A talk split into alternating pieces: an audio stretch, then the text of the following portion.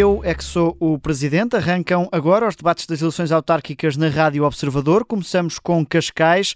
De um lado vai estar Alexandre Faria, encabeça a coligação Todos por Cascais, tem o apoio do PS, do PAN e do LIVRE, é advogado, 48 anos, presidente do Estoril Praia, já foi vereador até com Carlos Carreiras, que estará do outro lado, o atual presidente da autarquia, eleito em 2011 pelo PSD e pelo CDS, coligação Viva Cascais. Antes de ser eh, presidente da Câmara, foi vice-presidente, vereador e, fora da política, esteve também ligado ao mundo das empresas como gestor. Este é o programa de debate das eleições autárquicas. Vai começar agora. Eu sou o Miguel Viterbo Dias e comigo na moderação está o Diogo Teixeira Pereira. Carlos Carreiras, por sorteio, responderá à primeira pergunta. Eu começava uh, pelo fim. Em caso de vitória, vai entrar nesse último mandato. Uh, pode garantir aos habitantes de Cascais que vai cumprir até ao fim este último mandato? Olha, Miguel, essa é uma pergunta recorrente por parte dos candidatos socialistas que já concorreram em duas anteriores eleições, e nomeadamente na última, em que me acusavam, tinham a certeza de que eu não concluía o mandato. E o que é certo é que foi a candidata, neste caso era uma senhora a candidata socialista que, passado seis meses, abandonou a Câmara. Portanto, uh, já não é uma pergunta, peço desculpa, mas não é criativa, porque isso é tudo o que fazem sempre a mesma pergunta e a minha resposta é sempre a mesma, salvaguardando questões de ordem uh, de saúde, como tive, por exemplo, neste mandato, que podiam ter chegado ao fim e não era por minha vontade, mas de facto não, não, não vejo outra, outras alternativas que não seja, de facto, uh, fazer o mandato até ao fim. E olhando para, para, a forma, para a sua lista também dos últimos mandatos, vê em Miguel Pinteluz o seu sucessor para, para esse lugar de Presidente da Câmara, como candidato eh, pela coligação PSD-CDS? Eu sou republicano, não sou monárquico e, portanto, não entendo estas questões como questões dinásticas.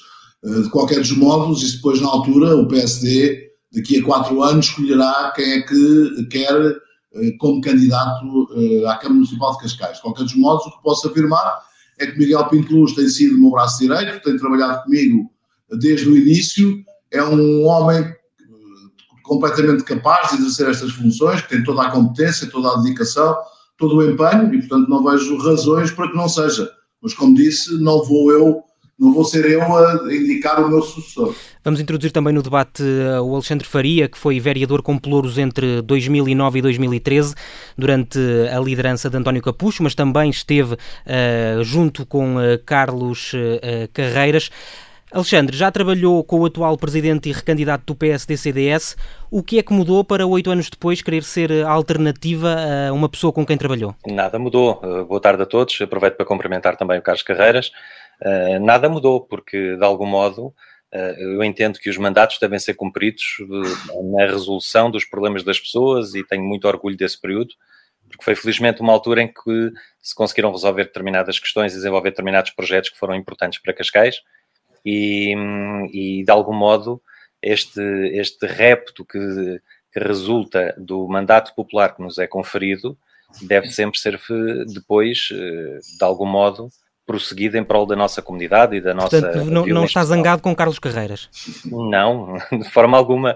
O, o que eu penso de alguma maneira é que eh, temos de ter uma responsabilidade acrescida nos mandatos que recebemos. E os mandatos são para cumprir. E de algum modo, independentemente de, termos sido, de ter sido eleito uh, na altura pelo Partido Socialista, uh, não deixei por isso de dar o meu contributo forte para, para a vila que tanto amo e que de alguma maneira também uh, me tem dado tanto ao longo da minha vida. Mas agora, se, se, for eleito vereador, está disponível para aceitar novamente um convite de Carlos Carreiras? Nós temos, de alguma maneira, um projeto que está a ser criado de, de 12 anos, uh, com esta coligação que junta, uh, apesar de eu ser independente nesta altura, que junta o Partido Socialista, o PAN e o LIVRE, e dentro deste projeto político de 12 anos, estamos preparados para governar, e é para isso mesmo que uh, que estamos nestas eleições, porque pretendemos colocar em prática uma série de projetos e de ações uh, que me parecem bastante relevantes para o novo futuro do município de Cascais. E por esse motivo, eh, de alguma maneira, também lá está. todos aqueles que vierem por bem e que se identifiquem com este projeto serão sempre bem-vindos. E se Carlos Carreiras o chamar por bem? eu entendo que de alguma maneira tem de existir uma ligação muito próxima com estes princípios e com estes projetos que nós estamos a defender. Uh, acredito que Carlos Carreiras uh, uh, também se identifica com vários deles e porque hum, me parece Perdemos a, reta final da sua, da sua resposta, uh, mas julgo que ficou clara essa ideia. Eu avançava, antes de olharmos também para aquilo que os dois procuram para Cascais nos próximos quatro anos, olhar aqui só para mais uma uh, outra questão. Carlos Carreiras, Cascais tem diversas empresas municipais e nota aqui que entre os presidentes e administradores executivos todos tiveram uma passagem ou pelo seu gabinete ou foram vereadores do PSD uh, ou são deputados municipais da, da, do PSD ou do CDS. Não se exigia nesta matéria um maior cuidado e transparência na escolha destes órgãos ou acredita mesmo que estas são as pessoas mais competentes para liderar estas, estas empresas municipais? Olha, a afirmação que diz não é uma afirmação correta. Aliás, o melhor exemplo está aqui, que, que, é o próprio Alexandre Faria, que aproveito também foi também no passado, há pouco sim. não cumprimentei, também já passou por uma empresa municipal. E a maior parte dos que estão na empresa municipal a esmagadora maioria nunca passaram pelo meu gabinete. Por exemplo, Cascais Ambiente foi, teve ligação ao seu gabinete, também outras, outras quem? empresas da Cascais Ambiente, também da Cascais. Mas quem, quem, quem, quem? O atual presidente foi, foi seu adjunto. Não, não. É uma informação que não está correta, portanto, isso não, não é verdade. Portanto, a maioria dos, dos atuais líderes e gestores não, são, não tiveram ligação àquilo que é a coligação PSD-CDS. Não, não, não tiveram, não passaram pelo meu gabinete. Também sou franco, se tivessem passado também não havia nisso nenhum problema uh, em concreto e, portanto, não vejo que isso seja alguma situação uh, que possa levantar alguma suspeição. Aliás, suspeições é aquilo que nós nos habituamos e passei estes, estes anos todos com suspeições e até agora uh, nenhuma delas se, se concretizou, porque a realidade é muito mais forte do que a própria suspeita e a tentativa de com isso manchar o nome de alguém. Passo agora para o eh, Alexandre Faria, que lidera o uh, Estoril Praia, uh, de resto um clube que uh, chegou à primeira divisão. não, não se vencer o, o, estas, estas eleições, deixa o clube? Eu sou presidente do clube, não, não tenho nenhuma ligação ao futebol profissional, portanto, nós temos uma entidade que gera futebol profissional, a Estoril Praia Futebol SAD, onde eu não tenho responsabilidades. Tenho sim uma responsabilidade perante os sócios uh, e perante todos os adeptos do Estru Praia, no, não só nas modalidades, mas também no, no futebol de formação. Uh, defendo, como sempre defendi, e como disse há pouco, de facto que os mandatos são para cumprir. Eu aceitei este desafio que me foi lançado como independente no, no âmbito desta coligação uh, para servir Cascais. E é isso mesmo que, que irei fazer, mas tenho de facto um enorme orgulho no percurso que tem sido feito no Estru Praia. Sei que há muito ainda por fazer e acredito que como instituição sem fins lucrativos e de interesse público poderá ser possível, uh, de algum modo, continuar a desenvolver essa atividade mas uh, não, não vencendo e ficando como vereador com ou sem pelouros, qual é que vai ser a sua postura no que toca à relação entre a autarquia e, o, e o clube, que tem uma, uma, uma relação próxima? O que sempre fiz, aliás, quando, quando tinha precisamente funções executivas na Câmara, abstinha-me de participar em todas as matérias relacionadas com o clube, até porque Cascais tem 111 clubes temos uma série de eleitos que também coincidem depois com mandatos associativos e, de algum modo, uh, do que deve existir acima de tudo é uma enorme transparência e uma enorme isenção nas funções que exercemos. As situações não se, não se devem misturar e devem ser todas encaradas com maior seriedade dentro dos mandatos que nos são conferidos. Alexandre Faria, deixe-me só também passar esta, esta pergunta para o Carlos Carreiras, porque uh, houve, nós, nós abrimos este debate também aos leitores e ouvintes da Rádio Observador e chegaram-nos muitas perguntas sobre este tema, portanto é um, é um tema uh, que, uh, que os cascalenses querem também ver debatido. Carlos Carreiras, não está preocupado com este possível conflito de interesses? Não, aliás, isso é daquilo que eu há pouco dizia, Uh, só pode ser numa tentativa de lançar uma suspeita para depois daí tirar alguma vantagem e tentar enlamear o nome de alguém. Portanto, não vejo e, e sei, penso que quando o Alexandre foi aqui vereador e que teve pelouros, já eu era presidente uh, e não era ainda presidente do Estoril Praia. Mas não vejo em momento algum, até porque conheço uh, o Alexandre suficientemente bem para, para saber, para ter a certeza de que é uma pessoa idónea e que não mistura os vários patamares. Mas é possível manter a, a liderança da Câmara com cargos num clube? Se é possível, é, aqui a resposta é igual à do Alexandre Faria. Há muitos outros hum, dirigentes autárquicos que ao mesmo tempo também são dirigentes associativos, seja... Isso é certo ou errado? Não, não, não considero que, que, que tenha qualquer coisa, porque só temos que ver, também não podem fazer parte de uma direção de uma associação cultural, não podem fazer parte de uma associação ambientalista, não podem fazer parte de qualquer movimento associativo, e aí eu acho que é errado, porque cada vez leva a que se esteja distanciado do, do, dos problemas e do, e do próprio conhecimento uh, do, do Conselho. Portanto, não vejo nisso nenhum mal uh, quem possa exercer as duas funções em simultâneo. Muito bem, creio que este assunto também ficou uh, claro, a opinião de, de ambos. Uh, vamos avançar agora para, para as questões relacionadas com uh, a pandemia. e a autarquia de Cascais tem feito muitos investimentos no, no combate à pandemia, fretou aviões com material médico, criou uma fábrica para, para produzir e oferecer máscaras, fez testes sorológicos à população, mas tudo isto tem um preço e no início do ano o Tribunal de Contas chegou à conclusão de que Cascais foi o conselho que mais gastos teve no combate à pandemia. Carlos Carreiras, as medidas que tomou foram todas elas necessárias? Não foi o Conselho que mais gastos teve, foi um dos que teve mais gastos. De qualquer das formas, isso foi reportado aos primeiros seis meses uh, da própria situação pandémica. Se fizerem neste momento as contas, claramente que não é, já fomos ultrapassados por outros conselhos. No início tivemos um investimento inicial que foi importante, até foi em antecipação em relação ao que se estava a passar no nosso país, uh, e portanto não vejo eh, não vejo eh, questão nessa matéria e eh, não deixarei de investir nenhum cêntimo enquanto a pandemia não estiver debelada.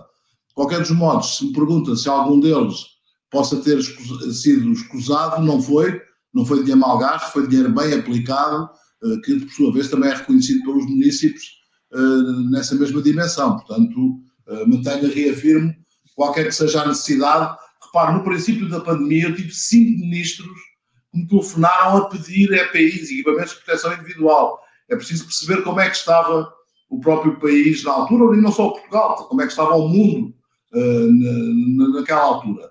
Portanto, nós não deixaremos de investir um cêntimo na proteção e da salvaguarda da saúde dos municípios de Cascais. Muito bem, Alexandre Freire, estávamos a falar um, deste combate à pandemia uh, e no fundo é para perceber se concorda com a estratégia seguida pelo Presidente Carlos Carreiras e pela autarquia de, de Cascais. São tempos de grande imprevisibilidade. Uh, nós temos de reconhecer que todos fomos muito apanhados de surpresa com toda esta circunstância da pandemia, uh, que naturalmente tivemos que deitar mãos a uma série de circunstâncias e situações para as quais não estávamos preparados a única situação que me preocupa, aliás, já tenho, tenho transmitido isso também, é que, de alguma forma, as medidas que, que de alguma maneira estão a ser lançadas não têm, lamentavelmente, isto não é responsabilidade de ninguém, mas não têm, lamentavelmente, contribuído para, para que Cascais não saia dos lugares cimeiros em termos de número de infectados. Penso que deve existir uma grande pedagogia e um grande trabalho junto agora dos mais novos, junto de todas as instituições, para que se consiga realmente combater uh, devidamente esta pandemia e conseguirmos eliminar de vez, uh, ou pelo menos conseguirmos viver, voltar a viver ehm, esta situação e ultrapassar esta situação da pandemia. É importante também não esquecermos as empresas, não esquecermos também uh, os apoios que devem ser dados para que o setor da economia também comece a retomar e, e de algum modo um, penso que teria sido importante que Cascais também tivesse assumido uma posição de apoio direto eh, fê-lo com diversas instituições e com diversas associações, mas no setor económico optou-se por uma estratégia diferente e a estratégia, lá está, a estratégia no meio de tudo isto e no que respeita à pandemia em geral, eh, as estratégias medem-se pelos resultados que se alcançam e, de facto, de, alguma modo, de algum modo, continuamos no topo e é isso que temos que fazer todos um esforço enorme para que, para que baixe. Carlos Carreiras, eh, recebe esta, este apontamento de Alexandre Faria sobre a falta de apoio ao setor económico? Permita que dê uma boa notícia ao Alexandre porque hoje baixámos o nível de risco e, portanto, já estamos abaixo dos 480, já não estamos em risco muito elevado, mas isto, para quem está, para quem está a viver esta pandemia desde o primeiro minuto, já percebeu que uh, isto é uma, é uma montanha russa. Aliás, lembro-me até alguns colegas uh, meus, até aqui uh, vizinhos, que ao princípio se vangloriavam de que o conselho deles era um conselho que estava com níveis muito abaixo, uh, e que as críticas que faziam de não investir no combate à pandemia, caíam por terra, porque o conselho deles estava muito abaixo. Uh, eu, na altura, pensei para mim uh, de que esperava, sinceramente, que ele não viesse a engolir estas palavras. E o que é certo é que foi, engoliu logo de seguida, porque foi um dos conselhos que mais disparou. Cascais tem estado ainda assim muito controlado em termos de incidência da própria pandemia, portanto, estamos abaixo da média nacional de, daquilo que representa o, o a percentagem em relação ao todo nacional e também em relação àquilo que há pouco o Alexandre referiu sobre a questão económica, eu penso que das duas uma, o Alexandre ainda não teve contacto com a Associação Empresarial de Cascais, porque eles poderão esclarecê-lo de facto de qual é que é a apreciação que fazem.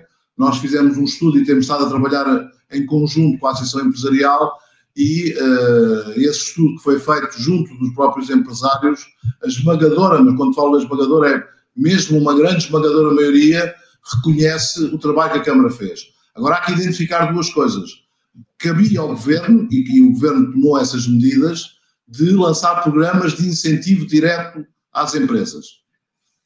E uh, há algumas queixas por parte dos empresários de que esse, esse apoio ou não chegou ou chegou tarde, mas uh, nunca sou defensor de a autarquia meter dinheiro numa empresa, numa empresa privada.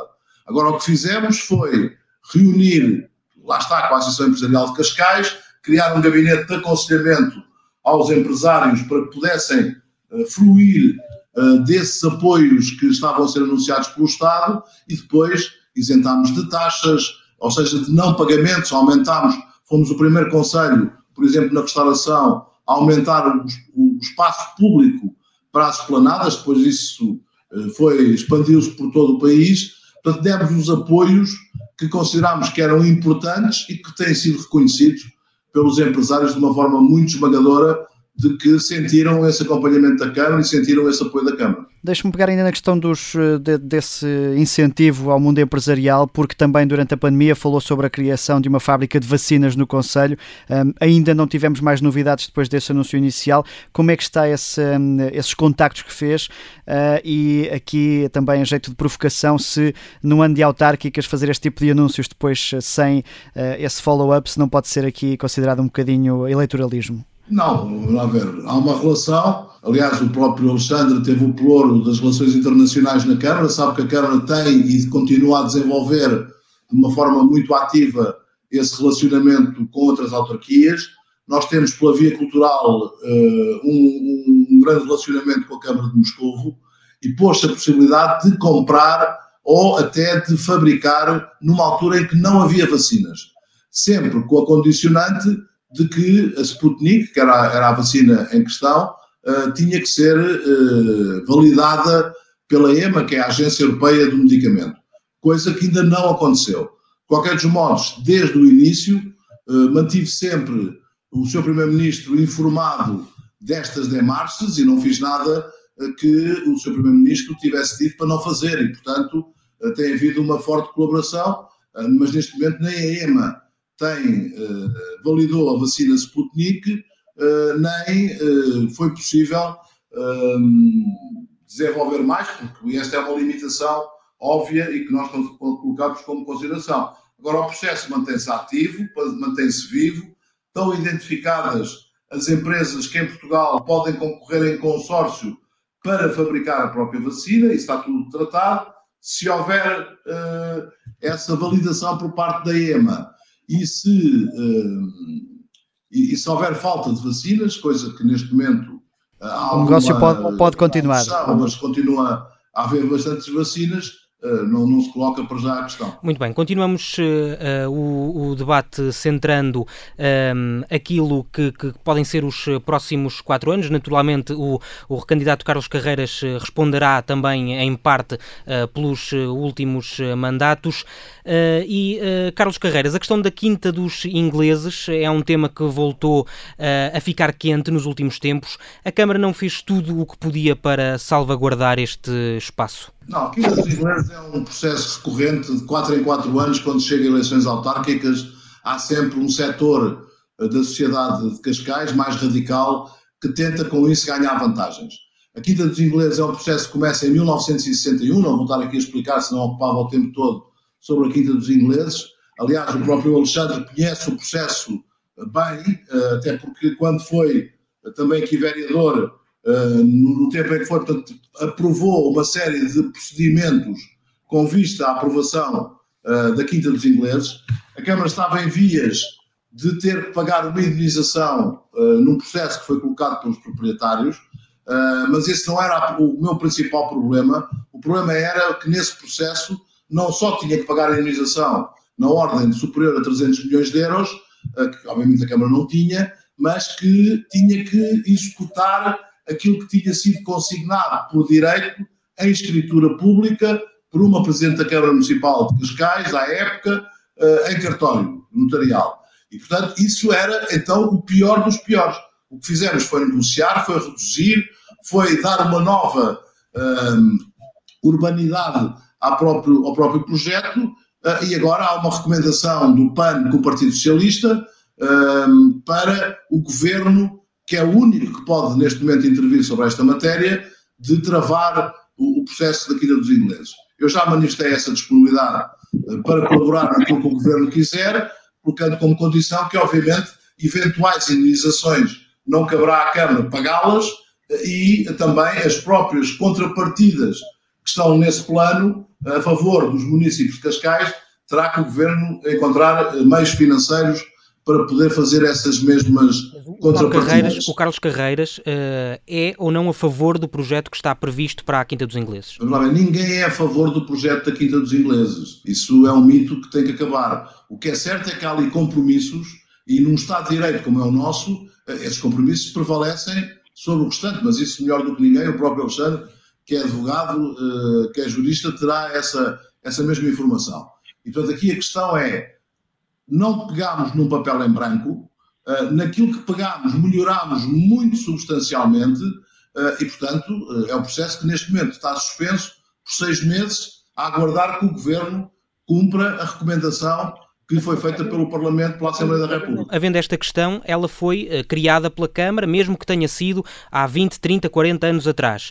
A questão aqui é: faz sentido pedir uh, à Assembleia da República ou ao Governo que assuma uh, as despesas de um problema criado pela Câmara? Ponto 1. Um. Primeiro, eu não pedi nada a ninguém. Estou a falar da indenização. Eu não pedi nada a ninguém, é uma recomendação da Assembleia da República ao Governo por iniciativa dos vários partidos. Mas isso fará com que o Governo assuma a, indenização aos promotores do projeto? Isso é uh, a recomendação da Assembleia da República, não é minha, não, não, eu não pedi nada a ninguém.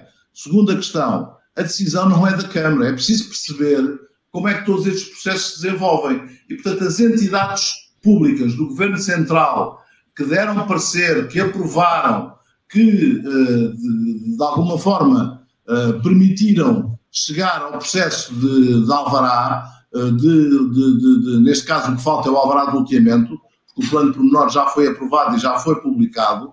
Portanto, isso não, não é só a Câmara, são processos em que estão envolvidas muitas entidades e todas as entidades foram sugerindo, por exemplo, lembro-me que a própria uh, entidade a nível do ambiente fez um conjunto de recomendações que ajudou a que melhorássemos ainda mais o próprio plano pormenor uh, e, portanto, todas elas estão corresponsáveis nesse processo. Aliás, como foi dito na própria Comissão da Assembleia da República, por alguns uh, dessas entidades que foram lá, que foram convidadas a participar e que participaram. Portanto, é uma questão que aguardarei até ao final deste mês. Enviarei uma carta ao Sr. Primeiro-Ministro, exatamente a alertá-lo para isso e a mostrar essa disponibilidade de colaboração por parte da Câmara e aguardaremos qual é que é a decisão do próprio Governo. Alexandre Faria, tendo também tido já um papel neste, ao longo deste longo processo também, um, entende que a Câmara de Cascais fez tudo para proteger este local do investimento imobiliário, em particular aqui, claro está, uh, nos últimos dois mandatos? Miguel, quero deixar claro algumas questões. Primeira, eu não aprovei rigorosamente nada, aliás, as, as deliberações em que participei foram deliberações para a Comissão uh, de, dos, de toda a documentação para pareceres obrigatórios de outras entidades e quero deixar aqui muito claro que não sou favorável a este projeto. Uh, o que me parece é que existe aqui uma questão importantíssima, que é respeitarmos ao máximo esta resolução da Assembleia da República, que permite classificar a Quinta dos Ingleses como uma paisagem protegida de âmbito local e implementando com isso uh, todos os mecanismos necessários à preservação uh, e à resolução dos passivos ambientais. É isto que consta na resolução e é isto que tenciono que seja devidamente cumprido. Também deixar claro que estamos aqui a perder uma grande oportunidade para conseguirmos transformar aquela zona em especial na, no maior parque urbano para o Conceito de Cascais. E é isto que deve ser feito com toda, com toda a determinação. Eu não gosto do projeto como ele está. Eu penso que, de facto, de, devemos ter aqui um papel de resolução ao nível municipal e aqui de facto manifesto a minha discordância em relação ao que foi dito, porque um, tem de ser a Câmara Municipal a resolver esta questão. E tem de ser dentro de toda a capacidade negocial que tem, indo ainda mais longe, e não perder esta oportunidade, de facto, de transformarmos aquela zona no que deve ser, num grande espaço e num grande parque urbano que sirva não só a população de Carcavelos e Parede, mas também de todo o Conselho, e que seja, de facto, uma grande referência ambiental para Cascais. Ou seja, se for necessário, o PS está na disposição de ir mais longe do que a ideia de Carlos Carreiras e assegurar, por exemplo, o pagamento das indenizações? Essa é uma questão que terá que ser analisada uh, uma vez tomada esta, toda esta decisão. Agora, não me parece que exista aqui essa inibição de podermos continuar uh, a trilhar este caminho de, estrategicamente considerarmos aquele espaço como um parque urbano que deve ser classificado como tal. Aliás, a própria resolução da Assembleia é clara em relação a essa matéria. Isto tem que ser, ser resolvido a nível local e há, e há a possibilidade de o fazer e acredito que sim. Carlos Carreiras, se há possibilidade, porque é que, porque é que ainda não o fez? Não só dizer, em primeiro lugar, que vai nascer na Quinta dos Ingleses, como é conhecida, o maior parque verde urbano do Conselho de Cascais, que tem 10 hectares. E só, só que são 10 hectares perfeitamente requalificados e regenerados, e não os cerca de 9 hectares que lá estão, com arvoredo eh, completamente sem qualquer tipo de interesse uh, em termos do ponto de vista ambiental. Depois dizer que isto é um recuo naturalmente do Alexandre Faria, muito por pressão dos seus parceiros uh, que de, de, coligação, nomeadamente o PAN, porque eu tenho aqui deliberações de 23 de janeiro de 2012, 8 de abril de 2013, de 18 de fevereiro de 2013, de 24 de julho de 2013, todas com os votos favoráveis do Alexandre Faria e de outros vereadores do Partido Socialista, sendo que havia uma vereadora, que é assim que faça-se justiça, que votou contra. Mas o Alexandre Faria e outros vereadores do Partido Socialista votaram sempre a favor e algumas destas deliberações é aprovar matérias espe específicas e vinculativas em relação àquilo que veio a ser o plano de pormenor de Carcavel Sul. Portanto, eh, não se pode neste momento, eh, aí eu considero que há alguma irresponsabilidade, sacudir a água do capote só porque neste momento eleitoralmente não interessa fazê-lo. Mas eh,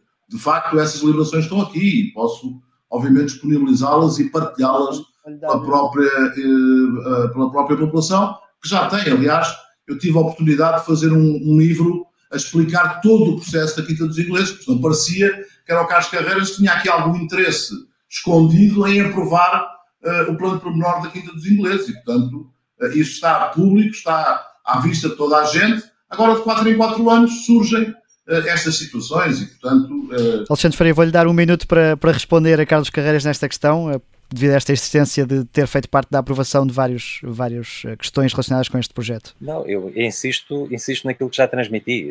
As, as deliberações em que participei uh, foram deliberações para a remissão de, de pareceres de entidades, que é obrigatório por lei. Uh, o que eu penso que é fundamental é, de facto, nós nós termos aqui uma visão muito concreta sobre o futuro daquele espaço. E aí, eh, e aí acredito que, de facto, esta visão de nós termos uma habitação mais sustentável, eh, uma, um ambiente que seja, de facto, ambientalmente responsável e que tenha a possibilidade de, perante aquele equipamento que existe e perante uma zona tão estratégica do Conselho, eh, conseguirmos proteger o que efetivamente deve ser protegido isto é que tem que ser, de facto, a prioridade em relação às opções do futuro. Deixa-me seguir ainda para, para a política de habitação. Acredita que é um calcanhar de Aquiles da governação de Carlos Carreiras? É um setor onde a autarquia não investiu tanto como noutros, eh, por exemplo, na questão da renda acessível, que em especial na área metropolitana de Lisboa ganha aqui eh, uma grande importância. Nós temos aqui, uma, temos aqui uma situação que me parece importante discutirmos e conversarmos, e ainda bem que trouxeram esse tema, porque de facto é, julgo que é um, uma das questões que Cascais necessita de olhar com toda a atenção nós temos uh, a necessidade de manter no nosso Conselho aqueles que são efetivamente cascais. Neste momento estamos com preços elevadíssimos de metro quadrado que impossibilitam a que uh, quem é de Cascais continue a viver cá e que tenha de recorrer a habitações fora do Conselho. Com isto perdemos talento, perdemos identidade e ficamos também com um Conselho mais descaracterizado. Temos de apostar muito fortemente na questão da habitação a custos controlados, com modelos que sejam de uh, seja de, através de cooperativas de utilidade pública, seja de toda a forma que permita que o próprio município tenha a possibilidade de controlar o mercado imobiliário, que está de facto extremamente inflacionado.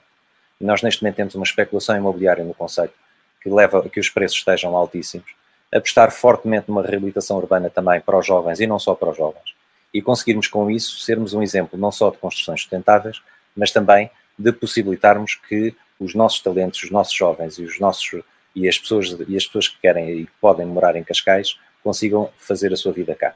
Esta mas, é uma Mas é claramente um, um, ponto onde a autarquia tem, tem que meter mais dinheiro, tem que investir. Eu entendo que a, Câmara, que a Câmara Municipal pode ter aqui um papel extremamente importante de regulação do próprio mercado.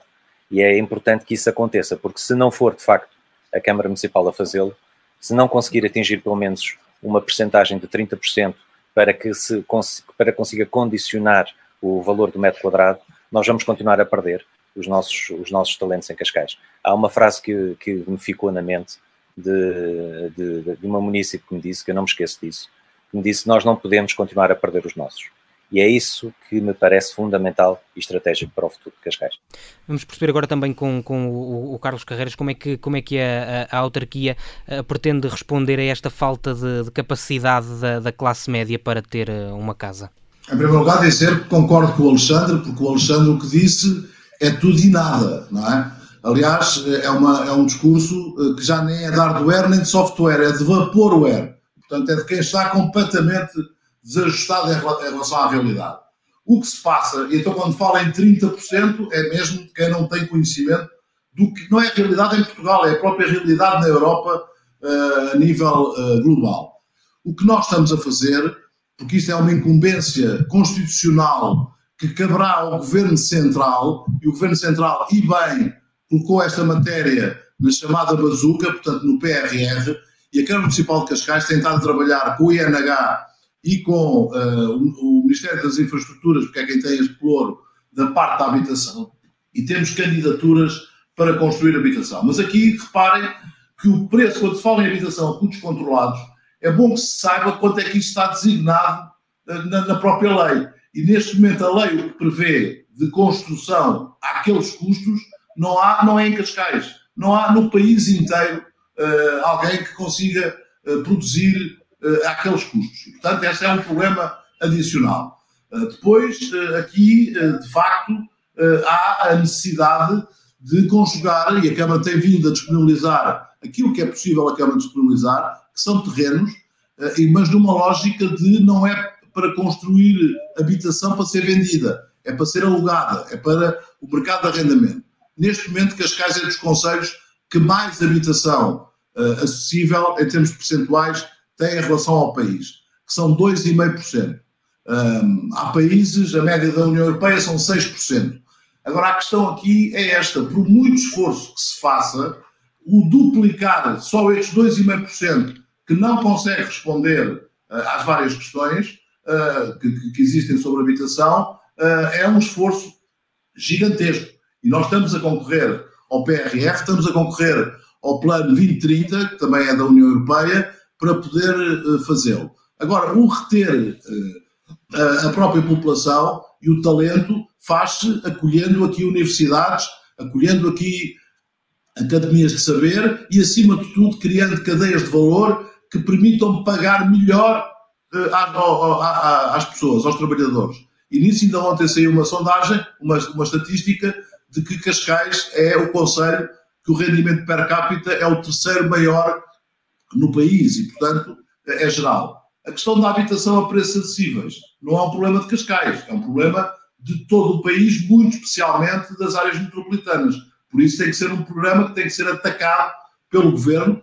Foi esquecido durante anos por vários governos, em que o último grande plano foi do, do primeiro-ministro Aníbal Cavaco Silva. E, portanto, uh, para se perceber o tempo todo que decorreu sem uma política pública de habitação. Mas eu estou em crer, e neste momento uh, tenho todos os dados nesse sentido, que o atual ministro da tutela, que é o ministro Pedro Nuno Santos, uh, está atento a isso, está empenhado nisso e tem a força política para desenvolver esses mesmos planos de, de investimento em habitação acessível.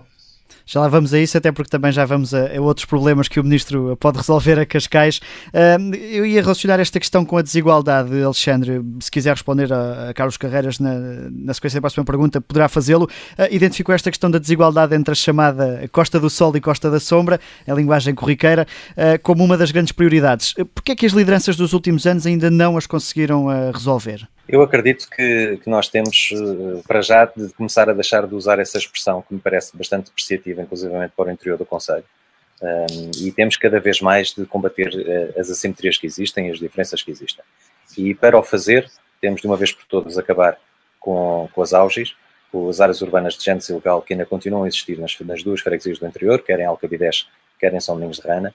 Uh, foi um esforço muito grande que foi feito uh, nos anos 90 e que, um, e que depois não teve ainda a sua conclusão, e esse é algo que de, facto deveremos empenhar-nos ao máximo para que termine porque temos, temos de facto situações de, de uma grande disparidade eh, de desenvolvimento entre, entre o interior e o Conselho. Isto entra, atravessa com as questões da mobilidade, atravessa também com as questões que nós temos relacionadas com a, eh, a diferença de oportunidades que existe e, acima de tudo, combate-se criando novas centralidades e novas oportunidades nas freguesias do interior.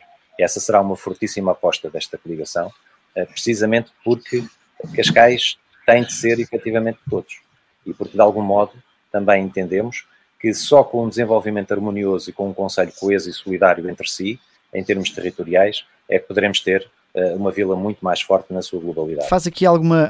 E custa muito, e de algum modo, deixe-me só terminar só para dizer isto, Miguel, que custa muito uh, e nota-se muito de facto que há um interior esquecido e abandonado e que esse, de uma vez por todas, tem que ficar, tem que ficar ao mesmo nível do que, dos investimentos que recorrentemente são feitos no, no litoral do Conselho. Era isso que ia perguntar, se faz aqui alguma leitura de uma maior aposta nas freguesias mais do litoral eh, e menos eh, nas do interior, por parte da autarquia? Essa é a realidade que nós podemos constatar no, no território. O que eu penso é que, de algum modo, temos cada vez mais de apostar no interior e de permitir que o interior se aproxime do litoral em termos de, lá está, das apostas que são feitas nos equipamentos, nas academias, nas faculdades, na, na, na, própria defesa da cultura e da identidade muito própria destas freguesias, e só assim é que teremos um espaço muito mais, muito mais uno entre si.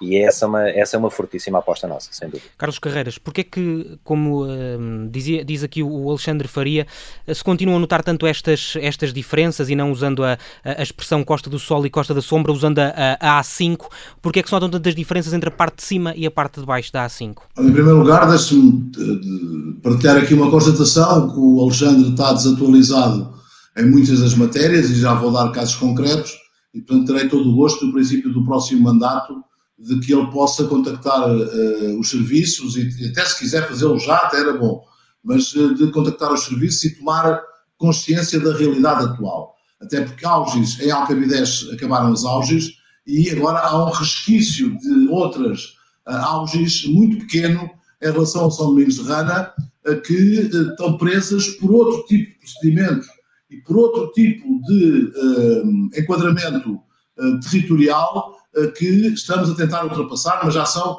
muito poucas. Mas não são as auges, porque as auges, neste momento, em Cascais, mesmo em São Domingos de Rana, já atingem preços, as, as moradias, muito elevados. Portanto, não, isto não é isto que faz as assimetrias.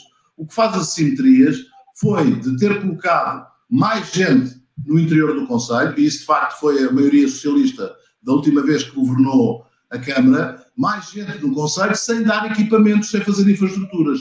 E por isso nós temos vindo a fazer um forte investimento na, nas freguesias, que eu não gosto de chamar de interior, porque eh, chamar alguma coisa de interior em Cascais é estar a ofender, por exemplo, os cidadãos da Guarda, ou de Castelo Branco, ou, ou seja de onde for. Mas de facto há, há freguesias que verificam algumas assimetrias que têm vindo a ser combatidas. Alcabidez já aconteceu isso e, portanto, hoje, de facto, já começa a aproximar-se muito daquilo que é a freguesia, a antiga freguesia de Estoril e a freguesia de Cascais, suas vizinhas, e São Domingos de Rana muito. E, portanto, tivemos foi que anos e anos e anos em que não houve investimento nessas infraestruturas. E neste momento estamos a fazê-lo. Nunca se investiu tanto, por exemplo, em São Domingos de Rana, como se investiu nos meus mandatos. Vou dar um exemplo. Pode parecer muito simples, mas que de facto é verdadeiro.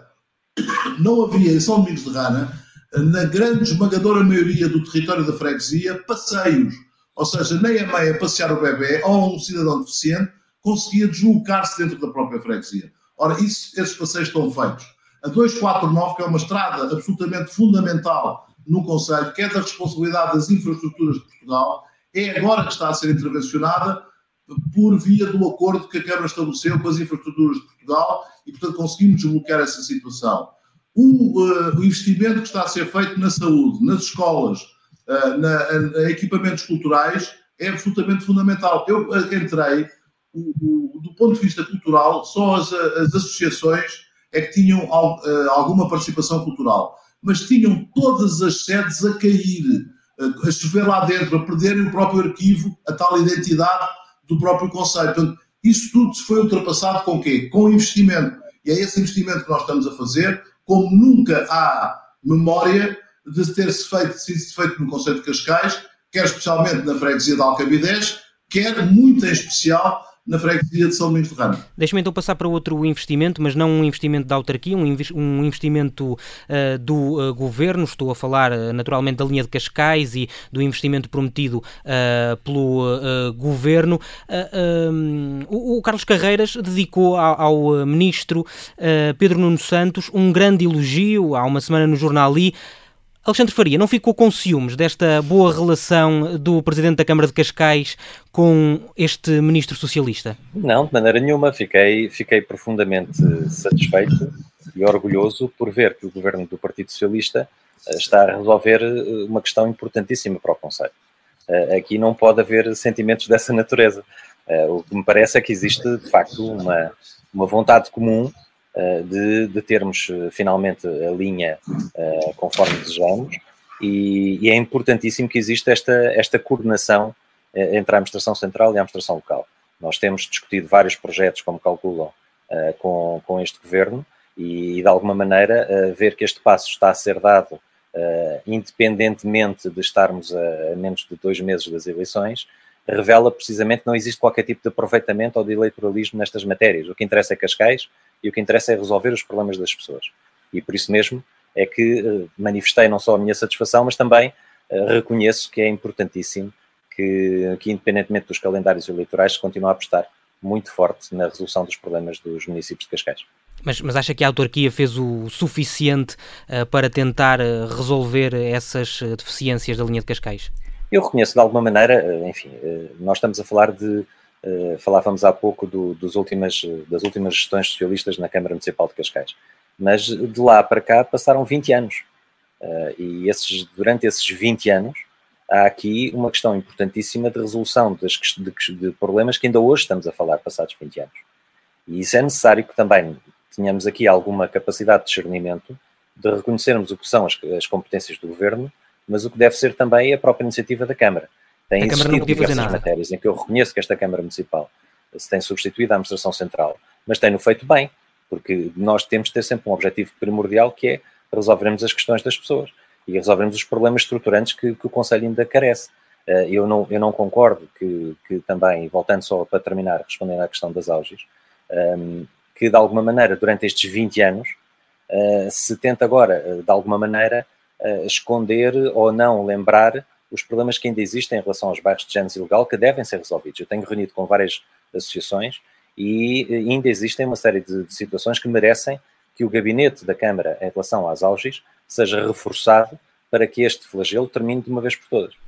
Carlos Carreiras, uh, não, não sente que meteu as mãos no fogo pelo ministro Pedro Nuno Santos? Não está com medo de se queimar? Não está com medo de se queimar? Deixa-me só atualizar o, o Alexandre Faria das auges estamos a falar de menos de 5% que faltam resolver e pelos problemas que eu há pouco referi do ordenamento do território. Agora, o que se passou, o que se passa na linha de Cascais, que naturalmente nunca pode ser resolvido pela Câmara Municipal de Cascais, embora nós tenhamos manifestado essa intenção, se fosse caso disso, nós resolvíamos o problema, ou íamos à procura da solução para o problema, o que é certo é que passaram muitos governos Uh, muitos governos, inclusive do meu partido. Passaram ainda mais ministros. E muitas promessas também. Inclusive alguns uh, do meu partido. E todos eles andaram a enganar basicamente os utentes da linha de Cascais. Não resolveram rigorosamente nada.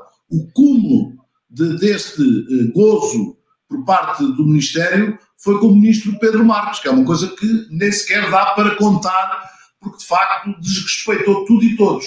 E agora entrou, de facto, o ministro Pedro Nuno Santos, que eu tive a oportunidade, de, foi das, logo no início, de falar com ele e colocar-lhe esta questão, depois de muitas uh, conversas e muitas cartas trocadas com o próprio senhor Primeiro-Ministro, uh, que obviamente mantemos uma relação cordial, até porque fomos ambos presidentes de Câmara ao mesmo tempo, ele de Lisboa e eu de Cascais, e o que é certo é que o ministro Pedro Nuno Santos, desde o princípio, todos os compromissos que assumiu, tem vindo a cumpri-los. E, portanto, é de toda a justiça fazer esse reconhecimento ao ministro Pedro Nuno Santos. Esta questão da, da compra dos comboios uh, resolve os problemas da linha de Cascais? Ideias, por exemplo, como o Metrobus uh, deixam de ser necessárias com, com a chegada destes, destas composições? Não, nem, nem, nem, nem, uma coisa substitui a outra, são coisas completamente distintas, não é? Aliás, isso é preciso depois falar com quem sabe sobre estes, estes, estes meios de transporte. Agora, o que sei é que nós defendemos que possa haver essa circulação um, que chamou Metrobus pela A5, em espaço dedicado, o termo correto é transporte público em espaço dedicado, dela ser feita pela A5 uh, e que uh, o próprio ministro Pedro Nuno Santos, porque também tem a tutela sobre esta matéria, uh, que também concorda e está a desenvolver o processo. Neste caso, qual é o fator complicador? É, tem a ver com a concessão, que é uma autoestrada concessionada e, portanto, eh, tem que ser negociado com a empresa que eh, tem essa mesma concessão. Mas mantemos o nosso interesse nessa matéria. É um interesse, por exemplo, para aquilo que estávamos a falar há pouco, que pode ajudar e muito na questão das assimetrias em relação à freguesia de São Domingos de Rana e também de Alcabideche, mas muito especialmente em relação à freguesia de Alcabideche. Eh, e, portanto, neste momento, aliás, basta ver o seguinte: é algo que existe semelhante em Mafra, eh, Mafra, como sabe, não tem linha de comboio, eh, portanto, de transporte pesado para Lisboa, e Mafra é dos conselhos que, no census que acabou de sair, é dos conselhos que mais cresceu na área metropolitana de Lisboa, em números que não têm comparação com qualquer um outro, já agora Cascais foi dos que menos cresceu, mas em termos de habitantes. Portanto, isso é um fator que pode vir ajudar a resolver, mas não consegue substituir eh, uma linha, como é a linha do comboio, eh, nem sequer uma linha de metro, que também há boas notícias nessa matéria, porque o metro está a chegar até ao Val do Jamor, portanto não é em Cascais, é em Oeiras, permitirá para já que se possa ir de, quem quiser de carro até ao Jamor e depois apanha metro e entra no circuito, portanto não entra em Lisboa, que é o, o grande problema existente, e neste caso também, quanto mais se aproximar a linha de metro a Cascais, melhor, porque eh, dá-nos esperança de que no futuro, seja ele quando for, teremos metro também em Cascais. Mas não como algumas propostas que já surgiram nesta campanha eleitoral, de alguém que não conhece rigorosamente nada sobre esta matéria, de propor uma linha de metro exclusiva para Sintra, Oeiras e Cascais. Isso é que não há de todo nenhuma sustentação técnica que possa permitir uma coisa dessas. Muito bem, estamos a encaminhar-nos para, para a reta final. Eu ia pegar aqui na temática da segurança, porque foi um assunto também, uma preocupação partilhada por um conjunto de, de ouvintes, moradores em Cascais. Um, Alexandre Faria, eu perguntava-lhe se tem sentido esta preocupação entre os cascalenses. Uh, vejo, por exemplo, também que Carlos Carreiras tem partilhado no Facebook alguns dos momentos de atuação das próprias autoridades, uh, como que elogiando esse trabalho, mas se tem sentido, Alexandre Faria, esse aumento de preocupação no que toca à segurança e se, enquanto município, tem também sentido algum decréscimo naquilo que é o policiamento no Conselho de Cascais? É um tema, é um tema bastante importante, é um tema ao qual devemos dar toda a atenção.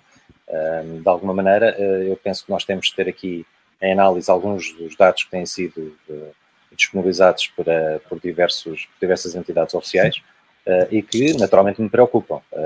Isto naturalmente extravasa a esfera municipal, mas temos que ver isto, tal como estávamos há pouco a falar, da questão da, da mobilidade em, termos de articulação uh, com a área metropolitana de Lisboa, uh, que é algo que eu registro com muito agrado, porque me parece de facto que tem que ser feito essa, esse enquadramento. Também nas questões de segurança não, não podemos deixar de o fazer. É, Cascais tem, tem registado um aumento do número, sobretudo dos crimes contra o património, que é algo que deverá merecer todo o nosso cuidado e toda a nossa atenção. para além disso, uh, não só por colocar em causa a própria integridade física das pessoas, mas uh, de, de 2020 recuando até 2017, na área metropolitana de Lisboa, tem sido o Conselho que, que infelizmente tem registrado uh, um aumento de uma subida percentual mais elevada em relação aos restantes municípios de, aqui mais próximos da, da área metropolitana de Lisboa. Uh, e, e, é algo que deve merecer a nossa, toda a nossa atenção, quer no que respeita aos, aos furtos em veículos motorizados, mas também aos furtos em residências. Esse, este tema da segurança deve ser combatido pela, pelo reforço de meios, naturalmente, pela, também pela possibilidade de nós termos aqui a introdução de determinados mecanismos que nos permita, uh, lá está, em coordenação com a Administração Central, mas mesmo quando isso não acontece, e apesar de ter sido feito algum reforço de meios, uh, é, é, é, fundamental que, uh, que se mantenha esta, esta perspectiva de, de reforço do policiamento. Um, e a Câmara, também, a Câmara também pode ter aqui um papel ativo nesse reforço desses mesmos meios, junto, da, junto das forças da autoridade, uh, até substituindo-se, conforme tem feito já em alguns casos, mas ainda reforçando mais, uh, em, uh, nos meios disponíveis para esse efeito. Preocupa-me que nós tenhamos aqui, num Conselho que precisa de ter alguma, alguma estabilidade em relação a este tema, que é um tema bastante sensível, nós, enfim, agora em virtude da, da pandemia tem sido, tem sido um cenário um pouco diferente, mas eh, quer nos períodos de sazonalidade do verão, quer sobretudo uh, durante, durante a vida em comum de proteção dos nossos municípios, de todos devemos fazer tudo o que está ao nosso alcance para, para baixarmos rapidamente estes dados. Carlos Carreiras, vou devolver-lhe a pergunta, perguntar-lhe uh, o que é que tem estado a, a, a, falhar para que exista este aumento na uh, insegurança e peço-lhe que seja o mais rápido que conseguir, porque estamos no limite do nosso tempo e está em vantagem? Olha, em primeiro lugar, neste caso não é uma questão de desatualização, é uma questão mesmo de desconhecimento uh, do Alexandre Faria. Eu podia-me aqui desculpar com o ministro Eduardo Cabrita, aliás, agora está muito na moda uh, estar sempre a ser criticado e a levar pancada. Uh, mas, de facto, não é assim. o RESI, que é o relatório que, de segurança interna que é emitido todos os anos, dá, de facto, uma redução muito substancial na criminalidade em, Cascais, como dá em geral na própria área metropolitana de Lisboa. O que não é normal porque estamos em tempos de pandemia e, portanto, os próprios dados são menores. Eu faço aquilo que é a obrigação do Presidente da Câmara fazer, que é de unir o Conselho Municipal de Segurança, onde tudo isto é discutido e tudo isto é coordenado entre as várias forças de segurança, e deixar aqui também um parênteses, a Polícia Municipal não é, à luz da lei, uma força de segurança, é uma polícia administrativa, e a Câmara tem vindo a fazer um forte investimento, que aí não lhe cabe a ela, mas de dotar meios para a própria Polícia de Segurança Pública, para a própria GNR, para o Serviço de Estrangeiros e Fronteiras, eh, eh, e, portanto, todas as forças de segurança têm sido a Câmara a fazer investimento. Porque do lado do Orçamento Geral do Estado, o que tem havido é um desinvestimento. Mas enfim, mas aqui eu não discuto isso. Uh, o problema é de Cascais e daquilo que a gente puder, estamos a, conseguir cumprir isso e estamos a, fazer esse investimento. Agora, a, criminalidade em Cascais não aumentou e isto é muito. é preciso ter muito cuidado a pesar as palavras, porque segurança é matéria-prima para Cascais, quer para os residentes, quer para o turismo, quer para aqueles que aqui investem. Portanto, nós de facto mantemos níveis de segurança elevados. Não é um acontecimento uh, que acontece normalmente no princípio do verão, junto a algumas das praias, que alguns, sei eu, nem sequer é, é, é provocado por cidadãos de Cascais, que pode manchar todo este trabalho que está a ser feito pelas forças de segurança, que pode manchar o profissionalismo destes homens e destas mulheres que servem nas forças de segurança no Conselho de Cascais. Carlos Carreiras, entramos na ronda final, portanto a última pergunta será para o Alexandre Faria. Uh, uh, assim, Carlos Carreiras perguntava-lhe, voltando a um dos temas iniciais à pandemia, tem dito que é difícil, que é mais difícil fazer campanha neste tempo de pandemia. Uh, Pergunto-lhe se defendia um adiamento das eleições, como pediu, por exemplo, o líder do PSD, Rui Rio, ou se aí é mais uma matéria em que, em que discorda? Não, não, não. É uma matéria em que discordo e na altura manifestei publicamente exatamente isso, porque o que se punha era adiar as eleições por meses, até havia já quem falasse em anos, uh, e isso demonstrava na altura, primeiro, que nós não íamos ser capazes de ser competentes no processo de vacinação, e fomos, e estamos a ser competentes, eh, estou a falar somos, todos uh, em geral, mas muito especialmente com a participação da Task Force e do Vice-Almirante Gouveia Melo, e portanto fomos capazes disso e estávamos a dizer a meses de distância ao estrangeiro, àqueles que também nos vinham visitar, que nós não íamos ser capazes. Como está provado, fomos capazes, estamos a ser capazes e vamos continuar a ser capazes. E, portanto, nesse sentido, eu acredito que as eleições foram marcadas para o período, como está agora também a ser demonstrado, o período em que a pandemia terá menos efeito sobre, sobre a própria participação eleitoral uh, nas próximas eleições autárquicas. Deixe-me recolher também a opinião do Alexandre Faria sobre este tema. Uh, estas eleições deviam ser uh, adiadas, Alexandre, e aqui dou-lhe também uma margem mais confortável para responder a esta pergunta, até porque está ligeiramente em desvantagem no que diz respeito ao tempo para Carlos Carreiras. Então aproveito só para, para dizer que o relatório de segurança interna de 2020 Uh, revela que e menciona que Cascais é o quarto município da área metropolitana de Lisboa com mais participações. Uh, mas, mas sem dúvida alguma que, que, me parece que este tema da segurança deve merecer a concordância de todos e o combate de todos em relação a, ao que se deve fazer.